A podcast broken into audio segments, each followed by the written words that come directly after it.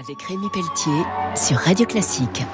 Avec le CIC, partenaire des grandes courses au large. Bonjour et bienvenue pour Grand Large sur Radio Classique. Ce week-end, je reçois à nouveau Jean-Louis Etienne, médecin, explorateur, écrivain, pour la suite et la fin de notre entretien. On parle de Polarpod, une expédition qui sera donc lancée en 2023 avec un financement assez original.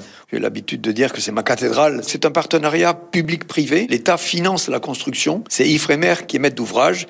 Et moi, j'ai la charge de trouver le financement de l'expédition elle-même, la logistique maritime qui est conséquente, puisque pendant trois ans, nous aurons un navire ravitailleur. Le démarrage a déjà lieu en France. Nous avons signé avec le chantier Piriou, qui va construire Persévérance. C'est une goélette de 42 mètres, qui est vraiment taillée pour aller ravitailler les équipages dans les 50e hurlants. Avec deux mâts de 33 mètres. C'est un navire de travail.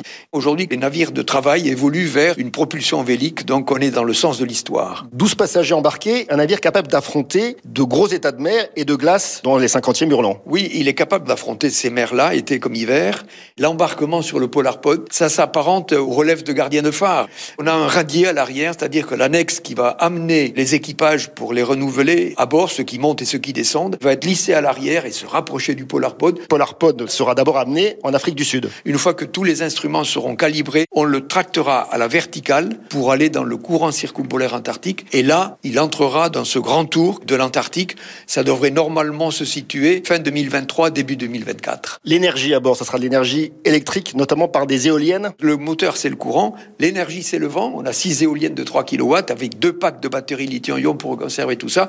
C'est un navire zéro émission. Avec des prélèvements subantarctiques. Inventaire de la faune paracoustique. Ensuite, on va faire des prélèvements d'eau de mer.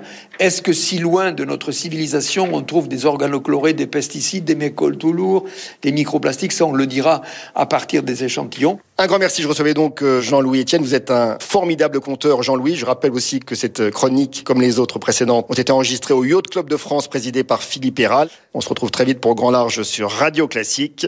Au revoir. Grand Large avec Rémi Pelletier sur Radio Classique. Avec le CIC, partenaire des grands